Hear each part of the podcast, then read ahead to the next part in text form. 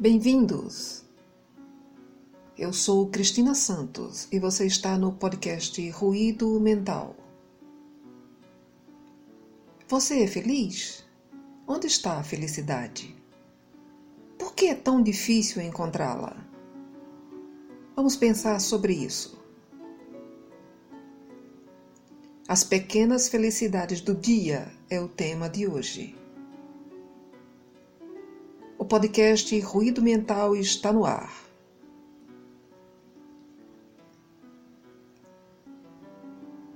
Frequentemente, quando pensamos na palavra felicidade, nos vem à mente férias, viagens, casa no campo, casa na praia, roupas, passeios e uma série de outros itens bem diversos. Nos acostumamos a associar o estado de felicidade com aquisições materiais conta corrente bem recheada, joias, carros importados e objetos caros. E sem percebermos, esse conceito passou a significar um status financeiro. Se você tem muito dinheiro, você é feliz. Se tem pouco, é infeliz.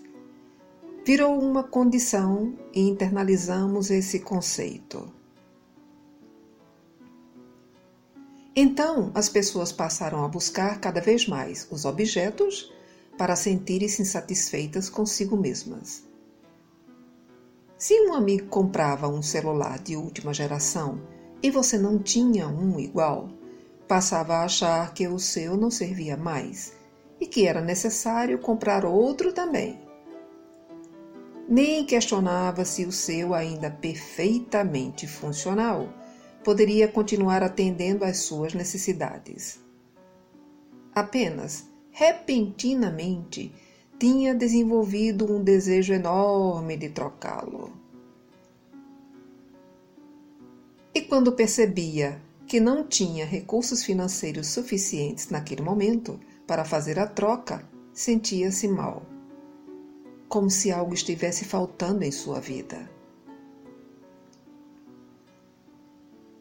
Infelizmente, fatos como esse são comuns em nosso dia a dia e muitas pessoas ao redor do mundo têm agido baseado em um cruel sistema de recompensas emocionais.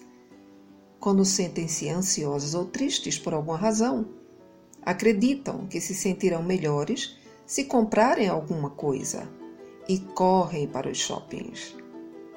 Mas, como a insatisfação sentida não tem por causa a ausência dessas aquisições, após algum tempo voltarão a sentir os mesmos sentimentos anteriores.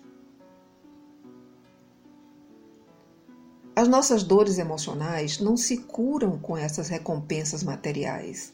É um ledo engano.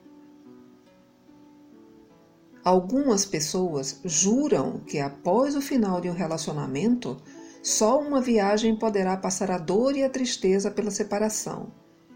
E quem tem sobra de dinheiro viaja, faz cruzeiro e o que mais aparecer. Mas ao voltarem para casa, descobrirão que a dor estará no mesmo lugar. Procurar um bom psicólogo e realizar uma psicoterapia seria infinitamente mais lógico, promoveria o acesso à causa do sofrimento e ao processo de cura. Mas ninguém veria nada disso, só você. E isso não daria status. As fotos das viagens, sim, e com elas a sua própria vingança particular, mostrando ao outro o quanto você estava bem, entre aspas, claro, né? Será que ostentar traz a tão falada felicidade? Quanto mais condicionamos o estar bem ao ato de consumir alguma coisa, mais nos distanciamos das condições ideais para atingir esse estado. Esses obstáculos criados por nós podem ser removidos quando passarmos a perceber a realidade em que estamos inseridos e a constatar que existem elementos relevantes ao nosso redor que podem desencadear sensações de alegria e contentamento.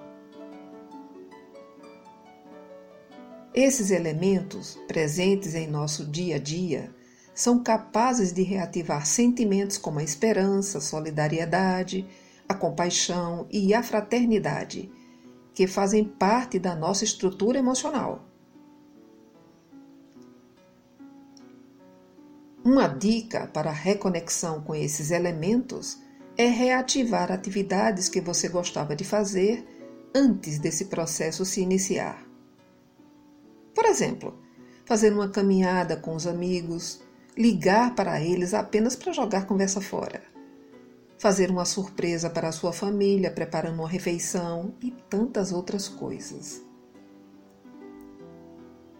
Pequenos gestos ligados às pessoas que amamos, que convivemos, com as quais temos histórias relevantes, nos trazem gratificação emocional, alegria.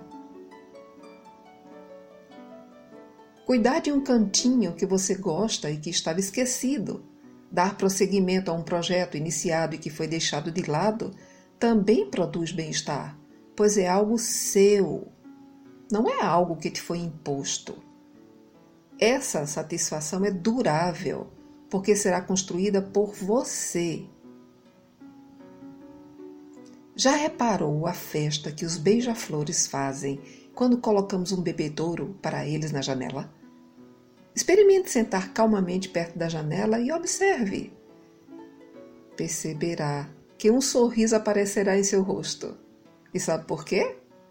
É a reconexão com a natureza com a energia de equilíbrio presente em todos nós. Reativá-la é simples e não precisa nem sair de casa para que isso aconteça. Prestar atenção nos pequenos detalhes que acontecem ao nosso redor pode mudar o nosso padrão vibratório.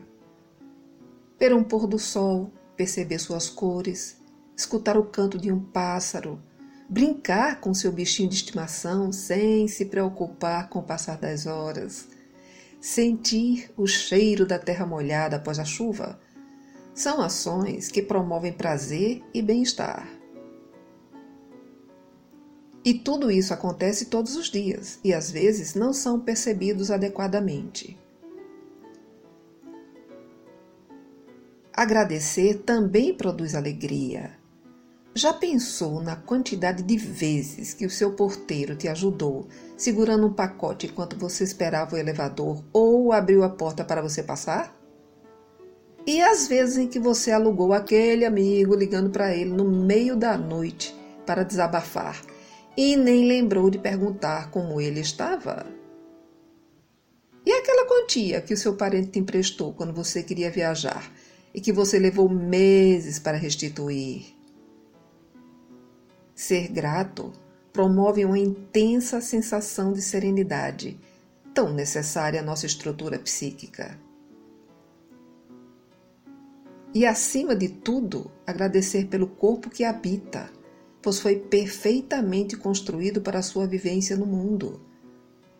Ele está equipado com todos os elementos para a promoção da sua felicidade mas só a sua essência determinará o caminho a seguir. A felicidade não é uma meta.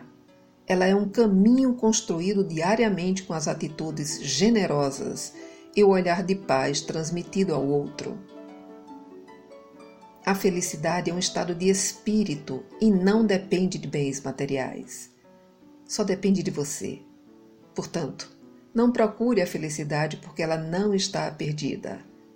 Ela está dentro de você.